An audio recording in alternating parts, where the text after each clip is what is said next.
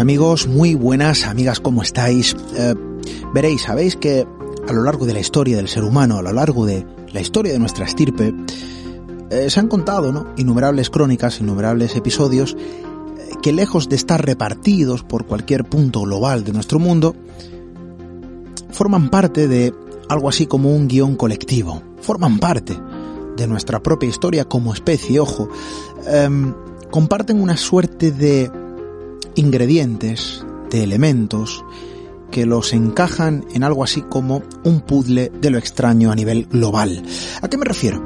Bien, y es que vosotros sabéis, y esto es algo que también hemos tratado ¿no? a lo largo de las ocho temporadas de nuestro programa, que existen cuestiones con diferentes nombres, bajo una misma descripción, que se llevan relatando por personas eh, de distinta índole, en diferentes lugares y puntos de nuestro globo, eh, de nuestro hogar en el cosmos, y desde luego también a lo largo de diferentes épocas. Comparten piezas.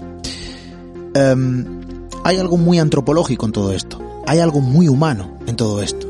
La palabra extraño, la palabra misterio, cobra un sentido muy cercano a nosotros cuando nos referimos a una misma entidad, nos referimos a un mismo episodio, a una misma crónica, bajo diferentes circunstancias y diferentes nombres. Esto pasa a nivel ufológico, pasa a nivel parapsicológico, si se puede denominar de este modo, pasa a nivel científico, incluso. Hoy vamos a bucear en las páginas de nuestra historia, vamos a bucear en el mapa de nuestro mundo, para adentrarnos en esas piezas que conforman ese lenguaje de lo extraño universal.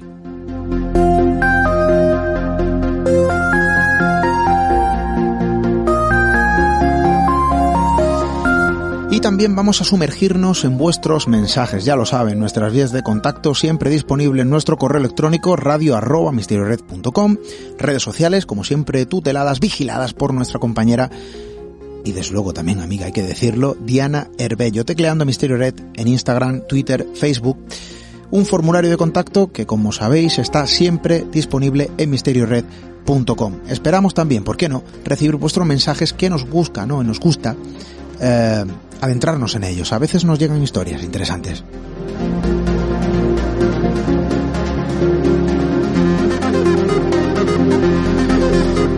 El lenguaje de lo extraño, el lenguaje de lo humano a nivel universal. La conjugación imposible que se hace posible. Algo antiguo, algo contemporáneo que fusiona en una sola frontera, que nos acerca a algo que nos parece lejano, pero acá a su vez, en nuestro territorio, suele ser cercano, bajo las crónicas, bajo las historias más extrañas. Hoy vamos a viajar a las tierras del hielo, vamos a conocer sus mitos, sus leyendas y esos paralelismos que nos acercan a historias mucho más cercanas a nuestro entorno. Bienvenidos a Misterio en Red.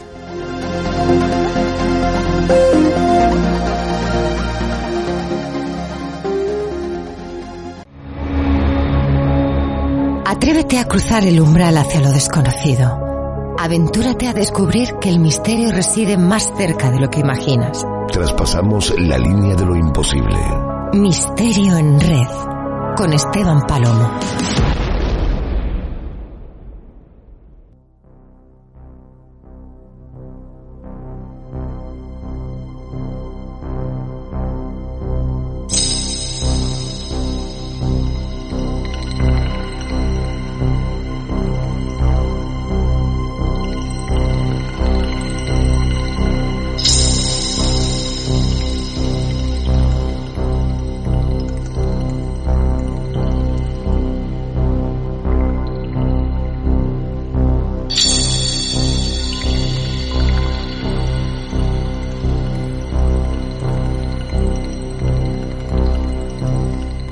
Lenguaje de lo extraño a nivel universal. ¿Es posible? Bien, veréis, eh, en cualquier región de nuestro mundo, prácticamente en cualquier punto del mapa que conforma nuestro hogar en el cosmos, nuestro planeta, eh, se desarrollan historias, se desarrollan crónicas que hablan de un mismo elemento bajo diferentes nombres. Y lo acabamos de decir, ¿no? Hace unos segundos. Em, prácticamente en cualquier lugar existen relatos e historias, testimonios, incluso a nivel eh, actual, que hablan del encuentro con lo imposible. con aquella figura errante que aparece en mitad de un camino de forma sorpresiva, con aquella silueta sombría que circunda por rincones cercanos a una población, a una aldea, a un hogar familiar cualquiera, eh, con leyendas y mitos que forman parte del imaginario colectivo de un lugar que comparte también, ¿por qué no?, elementos e ingredientes con aquellas leyendas lejanas a otros territorios. Y es que resulta que hay algo muy humano en lo extraño, hay algo muy humano en el término misterio. Claro, después nos damos cuenta de que todo se analiza con un prisma completamente diferente y distinto con el que se observa. La cultura del lugar, el propio clima, ojo, el propio clima, hace que se observen, se analicen y se configuren esas historias con elementos compartidos a nivel global de una forma distinta y diferente. Al final estamos hablando de lo mismo, de ese factor humano, de ese factor extraño y desde luego sin duda de ese factor universal.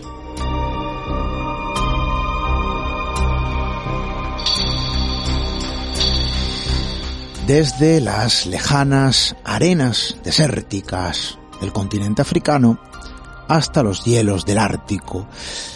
Historias compartidas bajo diferentes titulares. Historias del ayer, del hoy y posiblemente del mañana. Nos queda mucho que aprender de todo esto. Y quizá nuestra misión, estos pequeños viajes que realizamos a través de la magia de la radio, que es posible, nos enseñen, ¿por qué no?, a comprender qué es lo que ocurre, eh, dónde se une ese punto de lo irreal y de lo real. Eh, ¿Dónde está el sustrato primigenio que promueve este tipo de crónicas? Nadie mejor que el invitado de esta noche para realizar o continuar esa serie de viajes que ya empezamos e iniciamos la temporada pasada y que tenemos que continuar. Hoy vamos a poner nuestra lupa sobre otro punto en ese mapa de nuestro mundo. Vamos a tener el mismo guía de sección para esta serie de viajes que iniciamos, insisto, la temporada pasada, y vamos a conocer los mitos, las leyendas, los nombres, las historias que se configuran bajo el frío hielo del Ártico.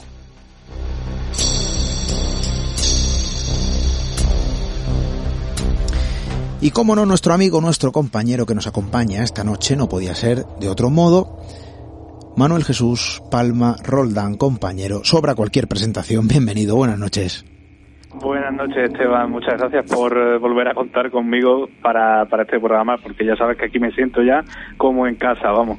Es tu casa, ojo, es tu casa, es tu vehículo de viaje. Hoy de nuevo el estudio de la radio que vuelve a elevarse para posicionarnos sobre un territorio lejano, ajeno a nuestro a nuestra geografía, vamos a llamarlo de este modo, aunque hay elementos compartidos. Vamos a entender por qué. Eh, yo insisto, ¿verdad, Manuel? Hay historias, hay crónicas, hay relatos que se configuran con las mismas piezas a nivel universal. Las podemos llamar con diferentes nombres, podemos usar diferentes descripciones. Al final estamos hablando de los mismos actores sobre ese extraño teatro eh, que circunda ¿no? alrededor del ser humano. En el hielo, en el Ártico, en determinadas regiones de aquel inhóspito lugar, no iba a ser menos, y también esta extraña obra teatral se sucede ¿no? a lo largo del tiempo, de la historia del ser humano. Em, hay mucho que contar de aquella zona, parece un lugar inerte, y sin embargo hay mucha vida, vida que se observa, vida también que se cuenta, ¿no? Quizá como la que esta noche vamos a conocer, Manuel. Pues sí, estamos hablando de uno de los lugares más inhóspitos de la, de la Tierra, eh, evidentemente sobre todo por culpa de su clima, ¿no? un clima extremo, el clima eh, más al norte, eh, las personas que más al norte viven eh, en nuestro planeta, que podríamos denominarla o podríamos concentrarlas dentro de esos pueblos inuit, ¿no? que es como a ellos además les gusta que les llamen. Cierto que durante mucho tiempo pues se les solíamos referirnos a ellos como esquimales, ¿verdad? Pero ese término, por lo menos en Canadá, ha quedado ya un poco en desuso, incluso ha llegado a ser casi peyorativo. Entonces, digamos que todos los pueblos que viven en, en ese norte de, América, que va desde el mar de Bering, o sea, el, extreme, el extremo eh, más eh, al norte y más al oeste de, este continente, hasta la propia isla de Groenlandia, donde también hay varias poblaciones eh, inuit, sobre todo al norte, que ya pertenece técnicamente a, Europa porque es parte del reino de Dinamarca, se concentrarían dentro de, esa, vamos a llamarlo tribu, vamos a llamarlo raza de Inuit. Y son pueblos muy diferentes entre sí, eso es cierto, porque además, quieras que no están ubicados a lo largo de una franja muy, muy grande de terreno y aunque comparten muchísimas cosas entre sí, entre ellas, bueno, pues parte de las leyendas que vamos a contar esta noche, ¿no? Pues también tiene sus diferencias, sobre todo provocadas eh, normalmente por, por el sitio donde se encuentran, por eh, la ubicación que tienen y especialmente pues por ese entorno. Es un pueblo eh, que obviamente está sumido en la naturaleza, sigue hoy en día, seguramente una de las de esas culturas que menos ha cambiado en los últimos en los últimos tiempos, en estas últimas décadas, porque siguen siendo pueblos nómadas, eh, siguen viviendo de la caza de, de animales y, de las migraciones de estos animales como caribús, como focas, como morsas y demás, y tienen que adaptarse a esas eh, condiciones tan extremas de, de frío, de nieve perpetua durante todo el año. Claro que obviamente eh, lo llevan haciendo durante siglos, entonces esa, este pueblo, los inuit, están preparadísimos ya para, para este entorno tan duro eh, y tan extremo y lo han logrado también a través de, bueno de contar muchas leyendas y de, y de transmitir esas historias que no son otra cosa y tú lo sabes bien que formas de, de transmitir el conocimiento no formas de transmitir lo aprendido de generación en generación a través de cuentos, de mitos, de canciones, incluso del arte. Eh, todos estos vehículos sirven para transmitir esa información necesaria, imprescindible entre generaciones para sobrevivir en este ambiente tan inhóspito. Y algunas de ellas es, de lo que vamos a hablar esta noche, también comparándolas un poco, fíjate, con, con esas primeras que hablamos hace ya unos meses sobre África, porque parecen dos territorios totalmente diferentes, pero nos vamos a dar cuenta de que hay muchas, muchas similitudes entre ellos. Los mitos, las leyendas, las historias, crónicas que al final establecen su propio cordón umbilical universal, eh, que establecen su conjugación humana con el resto de pueblos, con el resto de regiones, em, a través de esos elementos compartidos, bajo diferentes nombres. Eh, pero una misma descripción, ¿no? Manuel, como siempre, ese rasgo humano en este eh, tipo de, historias eh, extrañas, obviamente, esos paralelismos, ese lenguaje universal de lo extraño, del misterio. Em, en esta ocasión, quizá como eh, figura magna dentro de esos pueblos árticos, pues el pueblo inuit. Y es que sobre este tipo ¿no? de pobladores eh, del hielo eh, se puede hablar muchísimo. Hablamos de un pueblo muy especial, de unas gentes con creencias muy diversas, muy arraigadas, muy antiguas, obviamente, eh, que sirven, ¿por qué no?, de algún modo para sustentar pues todo lo que son o todo lo que configuran su propia esencia y a través del lenguaje, a través de la herencia oral, de, de esas historias antiguas, de algún modo se mantiene vivo su propia esencia, ¿no? Insisto, esos mitos, esas leyendas, eh, crónicas, relatos, eh, muchas de ellas incluso cercanas a nuestro tiempo, que de, lejos de parecer leyendas antiguas, se posicionan como relatos muy recientes, a, a, modo de la voz del testigo que cuenta una historia de una vivencia, y que esto ocurre no solo allí, bajo el frío hielo ártico, sino también, como bien decías, ese paralelismo, ¿no?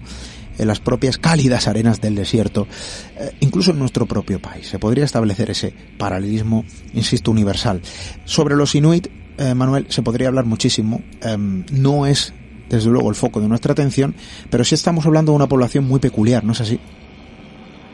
Pues sí, Esteban, efectivamente, porque como decíamos, se, vamos, se, tiene casi constancia de que llevan más de mil años en esta en esa zona, o sea que cuando siempre hablamos los españoles orgullosos, ¿no? De que hemos conquistado América en su momento, pues 500 años antes mínimo ya había pueblos que habían traspasado a través de la nieve, precisamente de la Siberia eh, más extrema hasta esta parte del norte de América y habían poblado pues los bosques, porque a ver los highlands también, que había en la parte norte de lo que hoy conocemos como Canadá, e incluso zonas más al norte donde prácticamente ya lo que hay es nieve, eh, y nada más que nieve. Son unas zonas donde, donde estos pueblos han aprendido a vivir en consonancia con la naturaleza y por tanto no nos extrañará saber que su condición religiosa mayoritaria pues eh, digamos que está muy centrada precisamente en ese entorno, en la naturaleza. Es un pueblo muy animista en el sentido de que considera que, que prácticamente todo lo que les rodea tiene alma, ¿no? Tiene, tiene esa esencia. Los propios seres vivos también la tienen, los animales y cuando, cuando cazan a cualquier foca, a cualquier caribú, cualquier animal que les sirve a ellos para, para alimentarse y que también tienen sus propias leyendas internas para explicar cómo surgieron esos animales y cómo fueron un regalo de los dioses para que ellos pudieran alimentarse y sobrevivir, pues tienen que realizar una pequeña ceremonia casi de, de bueno, de despedida de ese alma, ¿no? que, que acaban de robar al animal para que ese alma eh, encuentre su camino hacia el cielo o al infierno, que es curioso que también tengan esas, esas dos formas de ver el más allá, ¿no? Muy parecidas también con las nuestras, aunque luego su forma de entender la religión sea totalmente diferente.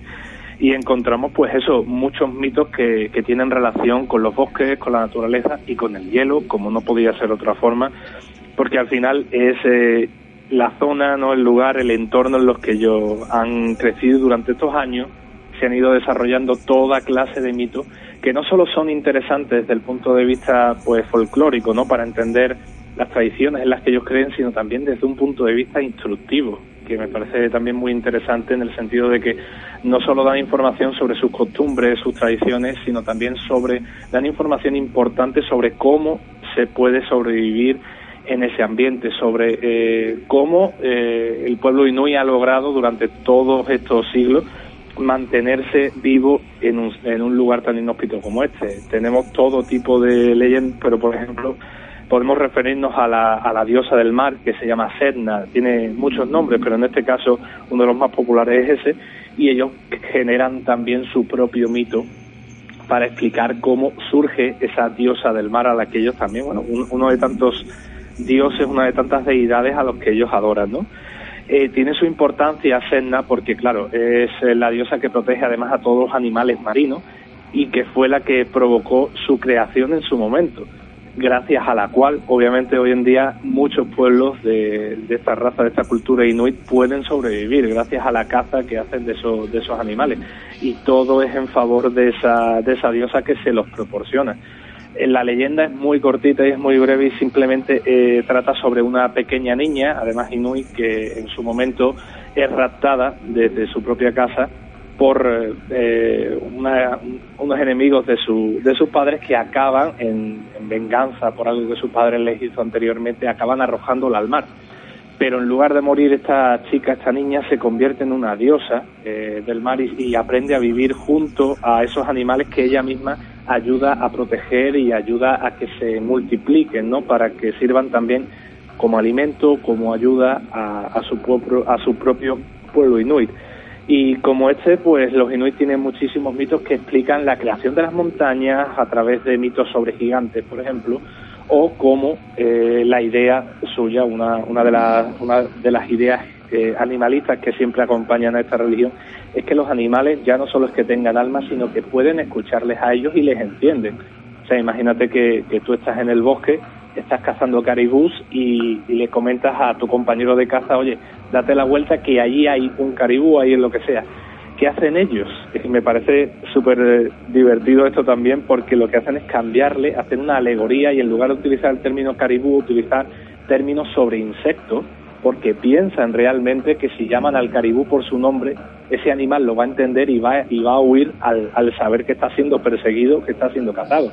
Así que en lugar de vamos a cazar caribú, dicen pues vamos a atrapar moscas, por ejemplo. Me parece súper fascinante esto porque es la manera en la que, además, que es algo que se sigue dando hoy en día, es la manera en la que ellos entienden que tienen que, relacionarse con su entorno, incluyendo a, esas bestias que al final cazan, pero que no dejan de, de considerarlas casi como hermanos de ánimas o hermanos espirituales, ¿no?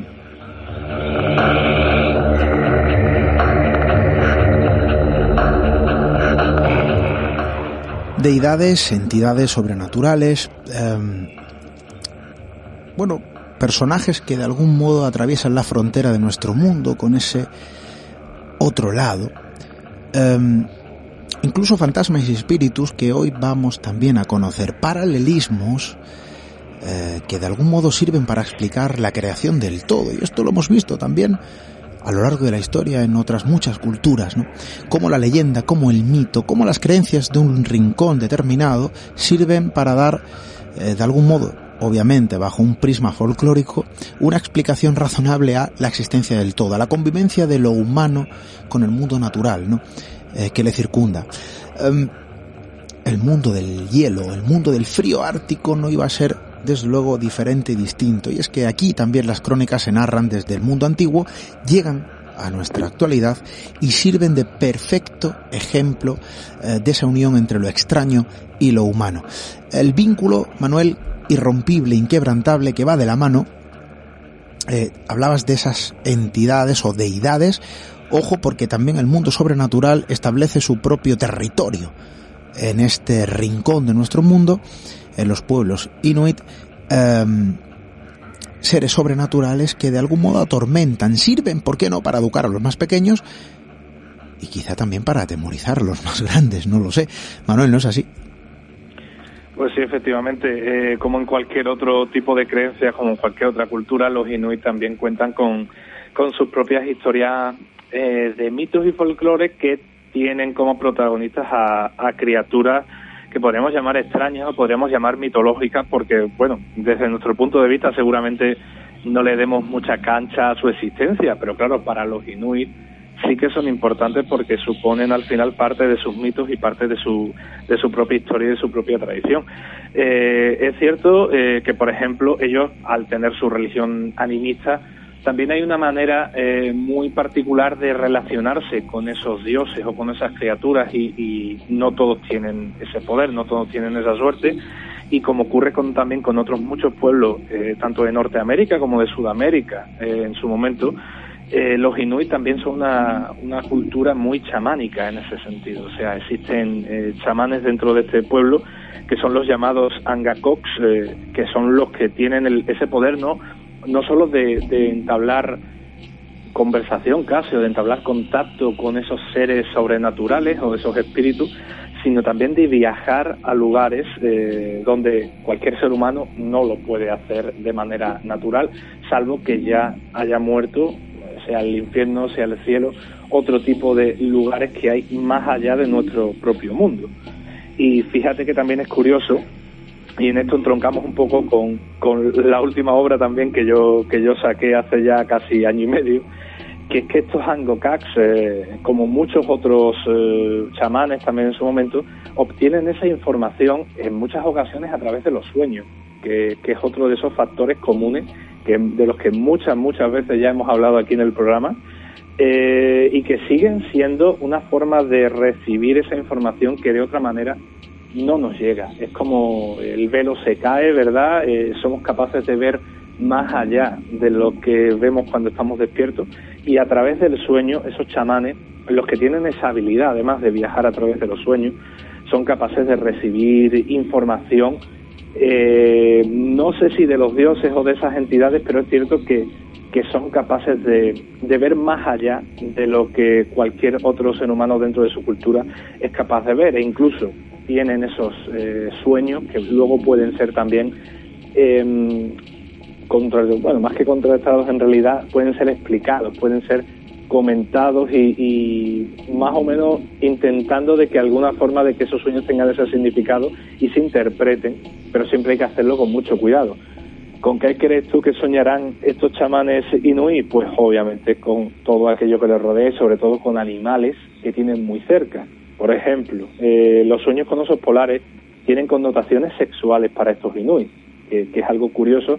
Entiendo que también por la fuerza, por la fiereza que, suelen conferir a estos animales, ¿verdad?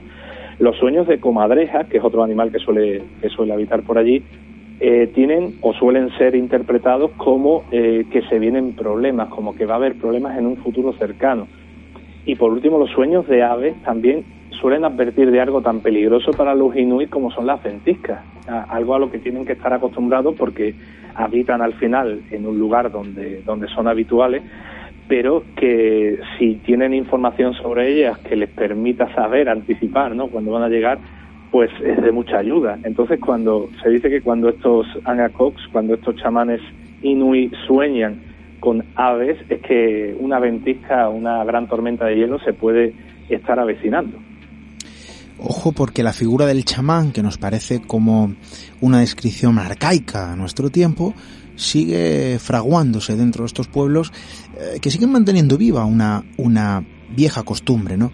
Decíamos Manuel, ¿no? Y, esto lo hemos hablado en otros tantos programas a lo largo de estas ocho temporadas, em, que la desconexión del hombre con el mundo natural parece establecer su propia evolución eh, conforme nos adentramos en ese universo tecnológico ¿no? que nosotros mismos creamos. Cada vez somos menos los que establecemos esa conexión con el universo natural. Em, parece que hemos dejado de ver cuestiones que los pueblos de antaño sí que observaban, esa comunicación directa eh, con habitante y entorno se va perdiendo. No prestamos quizá la suficiente atención ¿no? a nuestro ambiente, a nuestro entorno y desde luego tampoco al mundo natural. Em, aquí estamos hablando de un pueblo que mantiene arraigada esa vieja costumbre y la vieja figura del chamán que sigue viva, lejos de cualquier letargo en otras creencias, en este sentido sigue viva. Em, se le sigue, bueno, vertiendo cierta fe y desde algún modo, bueno, pues vemos como el ejemplo vivo de los sueños, el significado de los sueños, em, el propio augurio que parece venir a través de ellos, allí, pues de algún modo, oye, sigue funcionando, establece su propia conexión.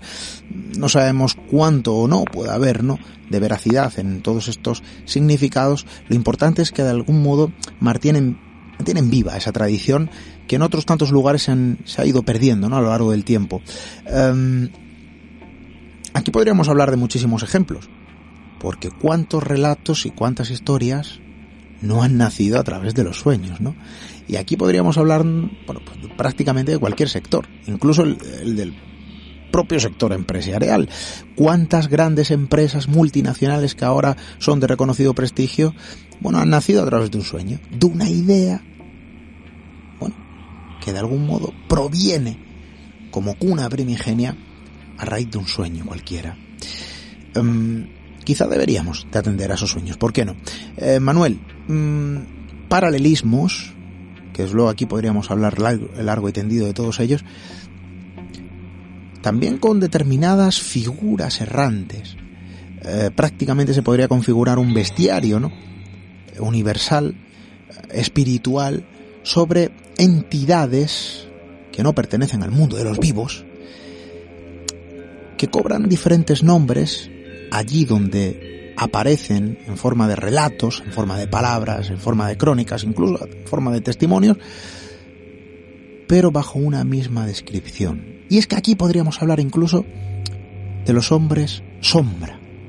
En nuestro propio país se han descrito innumerables relatos que hablan de ellos.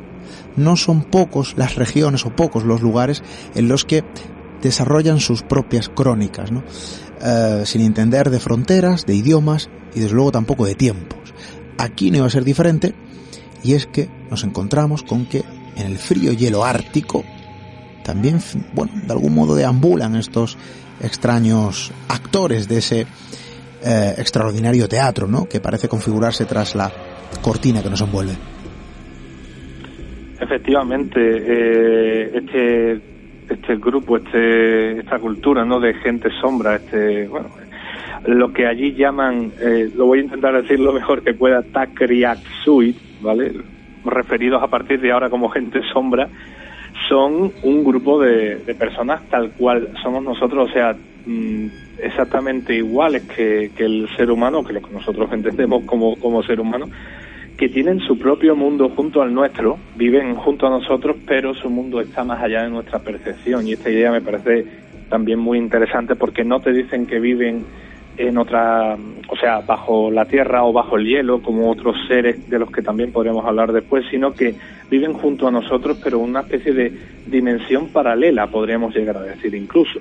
Eh, no podemos percibirlos porque al final estos eh, Tarkina Suite son entes que están más allá de nuestra percepción, que, que son eh, entidades que seguramente se parezcan mucho al ser humano, pero que no son exactamente seres humanos.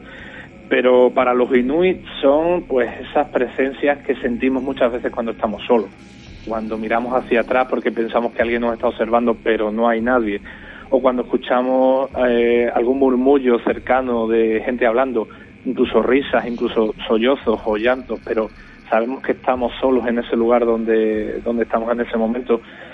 Eh, y aquí, pues eh, lo podemos más o menos interpretar de, muchas formas, pero bueno, según nuestra propia, nuestro propio folclore, pues serían esos fantasmas, ¿no? Esos espíritus. Hay muchas interpretaciones, por supuesto, pero para esos inuit serían esta gente sombra que viven en nuestro mismo mundo, pero en una especie de dimensión aparte y que además son capaces de, entrar en nuestro entrar en, nuestro mundo, pero cuando van a ser vistos, cuando son capturados con las manos en la masa, por así decirlo, desaparecen, son capaces de desaparecer rápidamente de nuestra vista y es como que solo los podemos intuir o solo los podemos ver, como se suele decir, ¿no? con el rabillo del ojo. Por eso se les llama también gente sombra, porque hay muchísimos testimonios antiquísimos, además de leyendas de estos inuit donde hablan de, estos personajes, de situaciones dentro de las casas de los iglús de, de, este pueblo inuit, donde se encuentran directamente con, lo, con el pueblo sombra, con esta gente sombra, pero solo son capaces de verlo durante un segundo antes de que desaparezcan, a veces por el propio suelo o a veces simplemente se desvanecen entre el vapor del agua que produce eh, el hielo ártico también en muchas ocasiones. Bueno, parece que según las leyendas que se cuentan sobre ellos, esta gente sombra tienen un mundo exactamente igual que el nuestro, solo que en esa otra dimensión paralela. Es decir, ellos también tienen sus casas, tienen su familia, sus costumbres, sus animales, son exactamente igual que nosotros, solo que, por así decirlo, en otra dimensión a la que no somos capaces de, acceder, al menos de manera, de manera habitual, ¿no? Siempre hay esos, esos pequeños contactos, esas pequeñas pequeñas situaciones en las que eh, tenemos ese, ese extraño mm, sentimiento, esa extraña sensación de que tenemos algo cerca o alguien cerca cuando en realidad estamos solos y parece que se produce ese, ese momento en el que sí que somos capaces de percibir o de, o de admitir de que hay algo más allí que no somos capaces de ver pero que está. Sería esa gente sombra, por ejemplo. Y en este caso, eh, a mí también me recuerdan bastante a cómo se hablaba de, la presencia de seres diminutos en la Inglaterra o en la Europa incluso de, los siglos XVII, XVIII y XIX, especialmente de todo el mundo de las hadas, con, eh, allí en Reino Unido, donde se supone que había justo debajo de la Tierra un mundo subterráneo entero por lado de estos seres, ¿no? Y que allí era nada y aquí en este caso pues se los toman como, como hombres sombras que no están bajo tierra, están directamente junto a nosotros en esa especie de universo paralelo al que solo además se puede se puede acceder cuando eh, estamos eh, estamos ya fallecidos cuando hemos pasado al más allá. Y eh, se cuenta que entonces cuando toman ya no solo forma humana sino también una forma animal que es muy parecida a la del caribú que es uno de los animales más habituales con los que se suele encontrar esta, cultura inuit.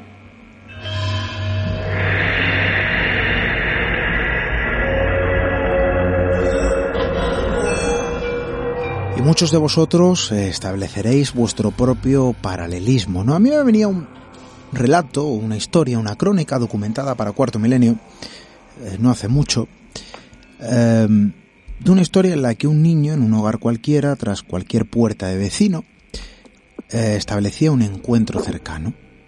Y es que en su propia habitación, acompañado de su propia madre y en algunas noches, decía observar la figura, la sombra, la silueta de una mujer. El crío señalaba de forma certera dónde se posicionaba, cuándo exactamente decía observarla ese encuentro entre la frontera de nuestro mundo y ese presunto o aparente otro lado que establecía su cruce de miradas en este sentido de forma directa. Eh, recuerda que el reportaje, porque acudió Paloma Navarrete, eh, aquello bajo una serie de pruebas y meticulosas investigaciones durante tres días, eh, bueno, se pudo esclarecer de algún modo lo que presuntamente estaba sucediendo en el lugar. Em, cada uno puede vertir la fe o no en determinadas historias y en las determinadas capacidades que algunas personas parecen presentar. La cosa es que la historia termina eh, con que Paloma Navarrete, yo creo que aquí sobra cualquier descripción, ¿no? A la que mandamos un saludo, eh, decía que aquella silueta, aquella señora, que el niño parecía observar en forma de sombra que circundaba su propio hogar, su propia casa, en una urbanización eh, de un pueblo de la provincia de Málaga, bueno, aquella descripción que observaba el niño era la misma que observaba eh, Paloma Navarrete durante dos noches de investigación consecutivas. Y en esa suerte de comunicación a la que muchos podrán verter cierta fe y otros no, eh, lo que venía a suceder es que aquella presencia, aquella sombra, decía estar en su antigua tierra y que ella seguía realizándonos las labores de su oficio, de su campo, donde ahora había una urbanización completamente moderna. Y que sí que ella encontraba la figura de ese niño que lo observaba y que de algún modo intentaba evitar eh, ese cruce de miradas. Era el niño el que buscaba de algún modo ese contacto visual con ella.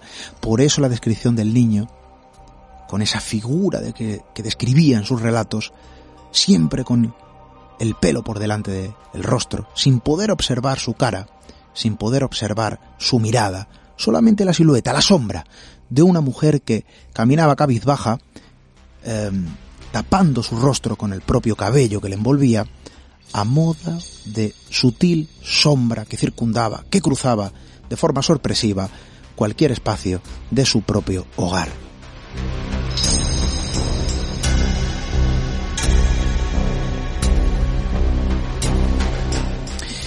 Y muchos diréis que quizá no tengan nada que ver, o sí, muchos diréis, es que esto es algo que ocurre en nuestro propio país. ¿Cuántos relatos hemos escuchado, hemos de algún modo sido testigos, por qué no, a través de la palabra, a través de las historias, em, de este tipo de crónicas en los que una silueta, algo parece circundar un entorno cercano, a modo de sombra, eh, que aparece de forma sorpresiva y que desaparece, ¿no? Sin previo aviso. Paralelismos que muchos podréis establecer, quizá sí, quizá no, no lo sabemos. La situación es que esto no solo ocurre en nuestro propio entorno, sino también en lugares lejanos, inhóspitos como el propio frío hielo ártico. Eh, ojo porque hay algo aquí cuando hablábamos fuera de, eh, micrófonos antes de la elaboración de este programa, eh, Manuel, y me decías, es que hay una entidad, si se puede llamar así, una entidad espiritual, eh, que de algún modo se le vierte cierta fe o cierta creencia y que se le otorga cierta capacidad para, incluso, y esto puede sonar de algún modo, bueno, pues jocoso, la capacidad de matar a través de las cosquillas. Yo tengo que, que confesar que uno de mis puntos débiles son las cosquillas. Esto que llamamos aquí, ¿no? En el sur, las cosquillitas, yo soy súper fan de todo esto. Y habrá quien le guste los masajes y a mí que me hagan cosquillitas, yo con esto ya soy feliz. Ojo, si me matan a través de estas prácticas y de estas artes, pues prefiero ahorrarme, ¿no?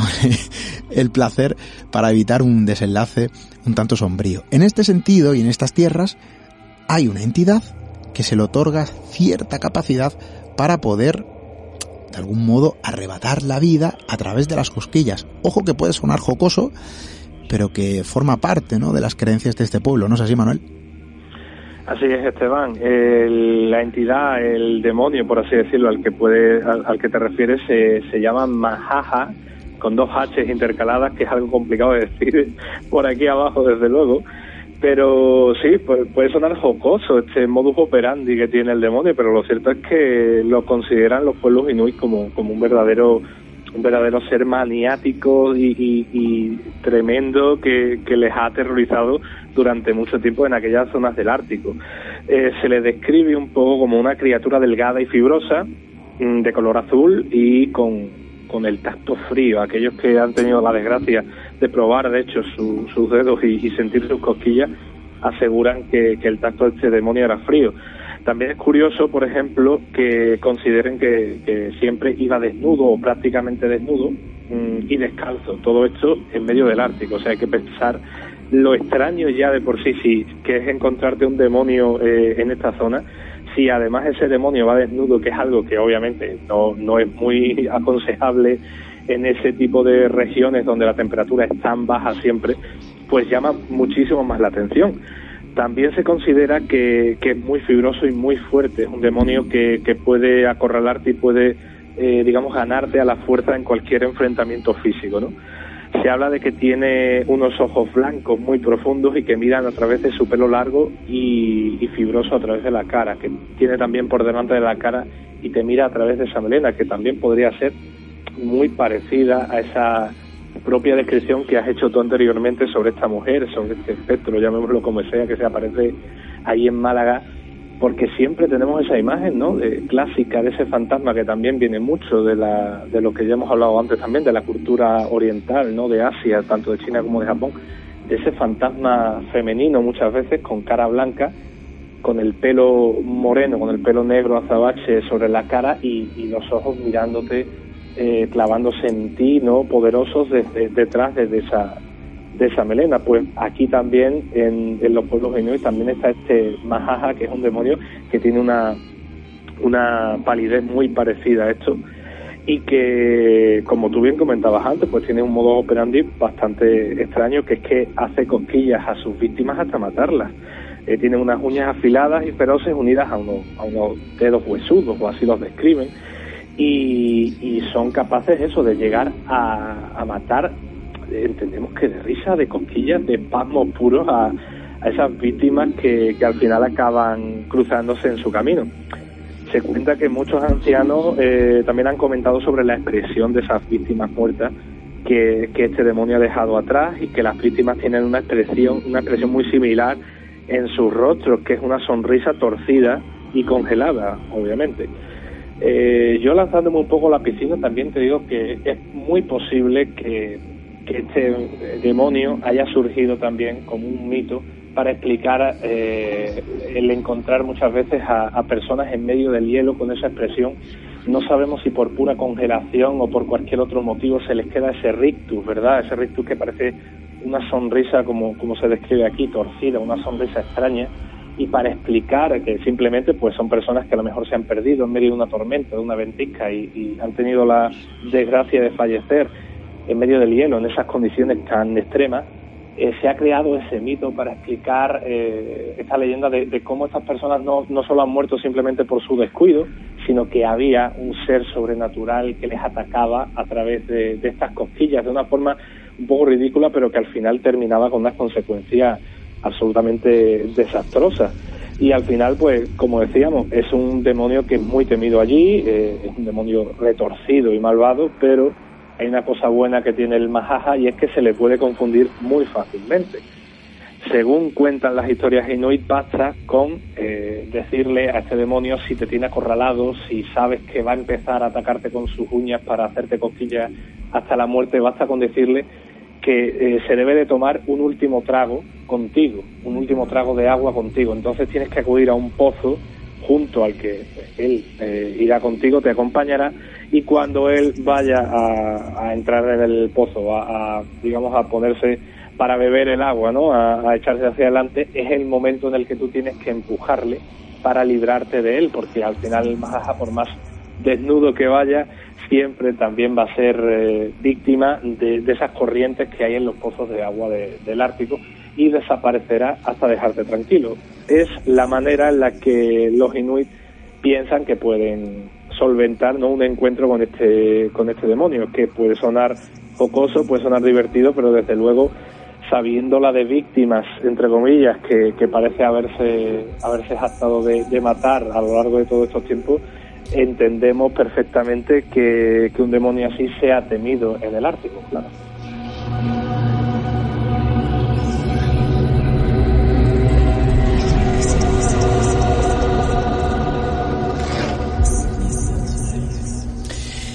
Yo me declaro fan incondicional de Majaja, como fan incondicional de las cosquillitas. Conozco otras deidades de otras tierras más cercanas, quizá, bueno, tierras mágicas como Granada, en las que existen deidades que también, ¿no?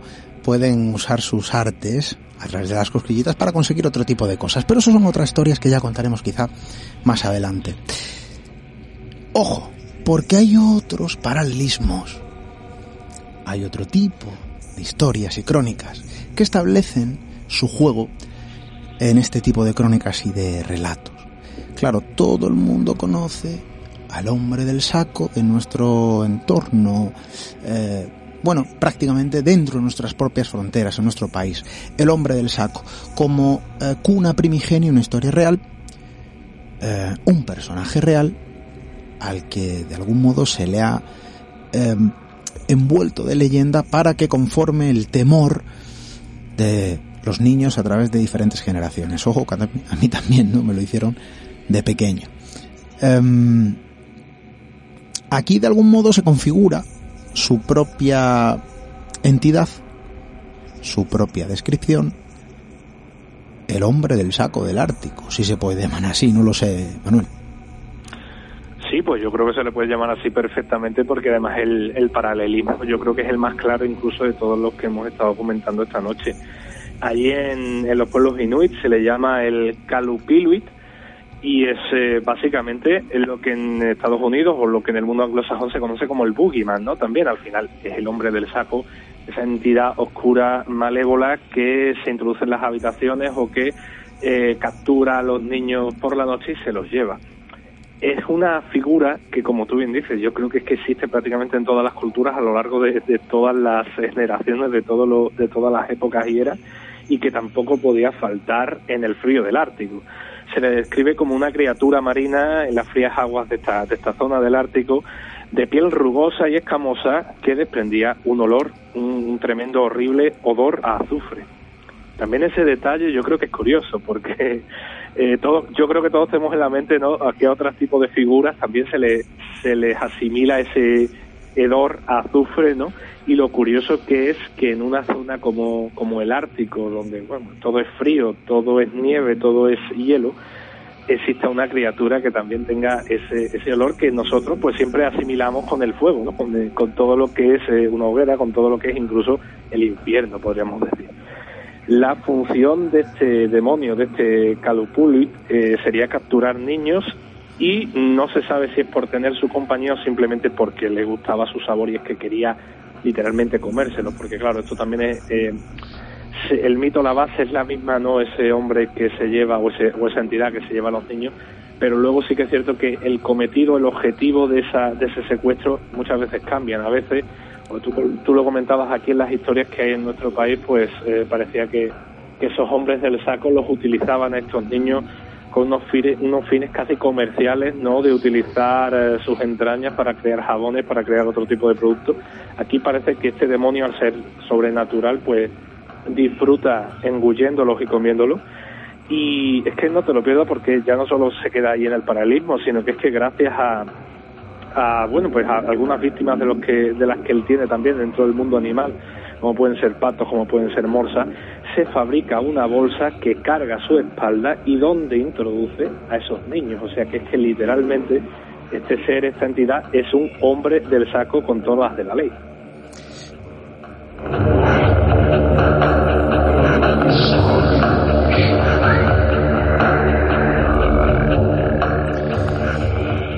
Díganme ustedes si realmente hay mucha diferencia en nuestra propia cultura, que evidentemente la hay, con la cultura del pueblo inuit, donde en los elementos extraños, en la propia narrativa que envuelve este viejo pueblo, se encuentran piezas compartidas en el puzzle de lo extraño que también se configuran sobre nuestro propio territorio y otras regiones. Eh, la temporada pasada ya iniciamos esta serie eh, a través de viajes radiofónicos con nuestro amigo Manuel Jesús, eh, que establecían esos paralelismos, cómo se observaba el universo de lo extraño, el, el mito, la leyenda, el mundo espiritual. No solo hablamos de fantasmas, no solo hablamos de entidades sobrenaturales, sino también de, eh, de algún modo, una forma de ver el mundo, de explicar la naturaleza que nos envuelve, y que no hay mucha diferencia en determinados pueblos antiguos que narraron de una forma folclórica y con determinados adornos eh, cómo se construye, se conforma el mundo natural que nos envuelve. De algún modo se destila ese resumen que nos viene a decir que antiguamente se establecía esa conexión de humano-entorno que se va perdiendo conforme las generaciones van evolucionando, conforme la tecnología nos va envolviendo, dejamos de observar el cielo para observar las pantallas de unos dispositivos que de algún modo nos esclavizan. Seguimos siendo esclavos. ojo que la naturaleza está muy bien, la tecnología está muy bien, eh, que de algún modo todo puede convivir y yo no estoy diciendo que la propia tecnología haga que eh, de algún modo involucionemos. No. Al final nos facilita la vida, nos eh, ofrece una serie de ventajas.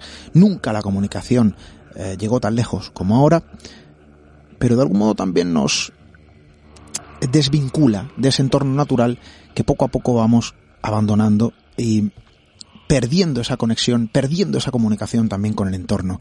Este tipo de pueblos, este tipo de relatos nos enseña el ejemplo perfecto eh, de ese lenguaje antiguo, primigenio, que cada vez existe eh, de una forma menos masiva, que se va perdiendo con el tiempo y que de algún modo nos relega también aprendizajes muy profundos, eh, que podemos extraer una serie de lecciones que a través de la bueno, tecnología y de cualquier cuestión moderna de nuestro tiempo, pues quizás sea imposible o improbable, ¿no?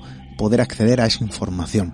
Eh, el ejemplo perfecto, pueblos inuit, Manuel, que de algún modo siguen manteniendo vivo ciertas costumbres, de algún modo siguen acrecentando o alimentando determinadas creencias y fe que no vienen a ser otra cosa, ¿no? Que al final estamos hablando de creencias y fe, pero en cuestiones muy universales. Lo decíamos al principio y lo tenemos que decir también al cierre del programa. Al final, Manuel, y creo que no me equivoco, el ser humano no es tan distinto, independientemente de la historia, del tiempo que le ha tocado vivir, ni del lugar en el que ha nacido, se ha criado, ha crecido, y sigue permaneciendo en un estado vivo. Em, tenemos ciertos paralelismos y lo extraño, lo enigmático, también establece su juego y nos enseña, casi como un guantazo sin manos, como se, suele decir en mi tierra, la vieja lección de que lo extraño lo misterioso, el propio misterio, ese término al que nos acercamos, reside más cerca de lo que podemos imaginar en primera instancia, Manuel. Eh, de algún modo esto nos sirve de ejemplo gráfico o sonoro en este caso para decirnos que no hay tantas diferencias y que lo extraño, insisto, pues habita más cerca, ¿no? De lo que podemos pensar en un primer momento. Mm, un pueblo tan inhóspito, un territorio tan lejano el nuestro, tan distinto y tan diferente, que sin embargo sus historias, sus extrañezas, vienen configuradas con las mismas piezas. Yo desde luego cada vez, Manuel, que nos llevas de viaje, em, yo me quedo, bueno, pues prácticamente sorprendido por esos paralelismos que no dejan de cesar, por más lejos que vayamos, por más historias que conozcamos, al final acabamos viendo esos mismos elementos universales. Manuel, esto es desde luego digno de tener en cuenta. Así es, Esteban, y es que al final yo creo que estamos hablando también de pueblos que, que son muy diferentes entre sí, pero que tienen ese factor común muchas veces y es que han quedado pegados de forma inherente al entorno, sobre todo a la naturaleza, ¿no? La tecnología ha llegado a ellos, se ha extendido, pero tal vez no estén tan fagocitados por por esos avances, por esas tecnologías eh, de las que últimamente pues todos somos presos también. Se me viene a la cabeza, fíjate, el caso del propio Slenderman, de estas figuras de creepypastas de las que hemos hablado también muchas veces aquí en el programa, que termina siendo una historia de terror que se crea en Internet, o sea que es puramente creada a través de Internet, que bebe muchísimo de otros referentes anteriores, por supuesto, pero que se crea a través de la red para crear ese temor, ese terror del siglo XXI que no es más que una referencia aquí, un eco, a lo que se cuenta en esta misma última historia del hombre del saco eh, en el Ártico, que es simplemente niños tener cuidado en tal momento a la oscuridad, a la tecnología, eh, en este caso, por ejemplo, a las playas, tener cuidado con el hielo porque puede haber algo ahí atrás, algo que no que no entendamos, algo que no es ni siquiera de este mundo y que puede ser lo que lo que os cause la perdición, ¿no? Que os puede llevar, que os puede que puede incluso acabar con vuestra vida. Es un aprendizaje que tenemos metido en la cabeza, que tenemos en, la forma, en la parte más eh, interna de nuestro ser, ¿no? Desde hace no te digo siglos, te digo milenios, eh, de esa advertencia que se le da siempre a los niños pequeños y que vemos repetida una y otra y otra y otra vez a través de estas leyendas, a través de estos mitos, de historias de fantasmas, de cuentos que se podrían haber escrito hace dos días o hace 500 años y seguirían teniendo la misma función y los mismos paralelismos, que es también ese punto de ten cuidado con lo que hay cerca, respeta lo que tienes cerca, respeta tu entorno, porque si no lo haces puedes acabar también muy mal y al final yo creo que es lo que nos encontramos muchas veces en estos en estos viajes que estamos realizando. Y nosotros que continuaremos viajando a través de tu palabra, a través de tu voz, a través de tu conocimiento. Tenemos noticias, noticias que esperamos dar pronto. De momento nosotros guardamos silencio hasta nuestro próximo viaje, Manuel. Eh, ¿Dónde iremos? Bueno, eso va a quedarse en el, en el cajón de los secretos hasta que nuestra buena compañera Diana no comience a anunciarlo en redes sociales. Eh, lo que sí prometemos es que esta serie de viajes a través de lo humano, a través de lo extraño, a través de esos paralelismos establecidos en las crónicas y las historias, eh, bueno, de nuestro mundo, va a continuar. Es un viaje largo, extenso y creo que nos queda mucho que conocer y mucho que aprender. Manuel, compañero, como siempre, muchísimas gracias por eh, este pequeño viaje a través del frío ártico. Eh, ponemos el siguiente punto en el mapa, que ya establecemos nuestro propio rumbo, y a la espera de volver a viajar eh, contigo a través de la palabra y desde luego también para aprender, ¿por qué no? Pues como siempre un placer estar aquí, viajar con vosotros y esperando que también haya sido del agrado de los oyentes porque este tipo de viajes, fíjate que nos hemos ido lejos, al final lo que nos traemos son enseñanzas que nos pueden servir aquí también en el día a día. Así que un placer y un abrazo.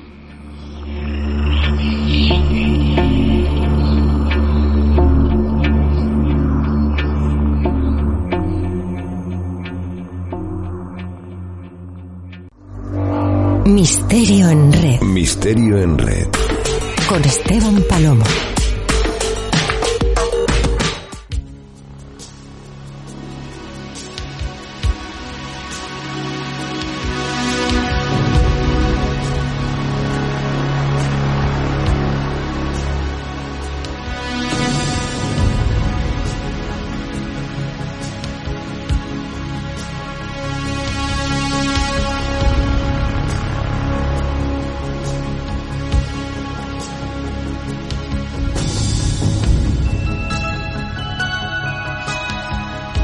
Yo desde luego me sorprendo, eh, y mira que hemos viajado, ¿no? A través de, este tipo de relatos y de crónicas, de esa dualidad, eh, de ese paralelismo establecido en diferentes crónicas y que de algún modo describen lo mismo bajo un distinto titular. Esto lo hemos visto a lo largo del tiempo, a lo largo de la historia, incluso en la propia prensa, y proviene del universo ufológico, algunos dirán que proviene también del universo parapsicológico, si me permiten esta expresión, y desde luego también de otro tipo de territorios.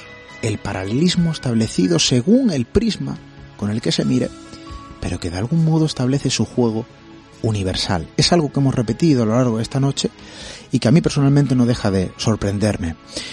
Y ustedes dirán, bueno, hasta cierto punto puede existir ciertas diferencias, sí, también similitudes. Y es que cuántas regiones no cuentan con su propio aparecido en carretera, su propia mujer de la curva, el propio lugar donde una extraña sombra parece circundar o atormentar a los que habitan como vecinos en un entorno cualquiera. Y se les suele otorgar eh, un titular distinto, se les suele otorgar un nombre diferente, pero al final el elemento es universal. Este ejemplo lo podemos ver también a nivel histórico. Fíjense, porque en algún momento de nuestra historia, el humano cuando era un ser primitivo, em, dio ese salto universal. De algún modo sintieron la necesidad, hablo de nuestros antepasados, de plasmar lo que veían, de plasmar lo que vivían, de plasmar lo que sentían y toda esa cosmogonía con la que convivían en la propia roca. Y lo hicieron de forma universal, sin establecer fronteras, al unísono a nivel global. El arte tomó forma en las cavidades, en la profundidad de la propia tierra, al unísono, casi como si fuese un salto en la mente colectiva. ¿Y si esto no fuese otra cosa?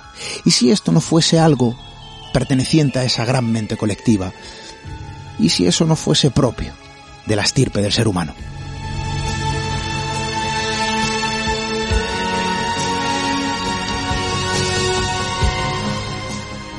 Bueno, desde luego aquí hay rato para pensar y materia para poder hacerlo. Nosotros, mientras tanto, pues seguiremos buscando historias, cuestiones que poder contar a través de estos micrófonos, siempre con la eh, máxima premisa de aprender, de conocer, de evolucionar, de descubrir, desde luego también junto a vosotros.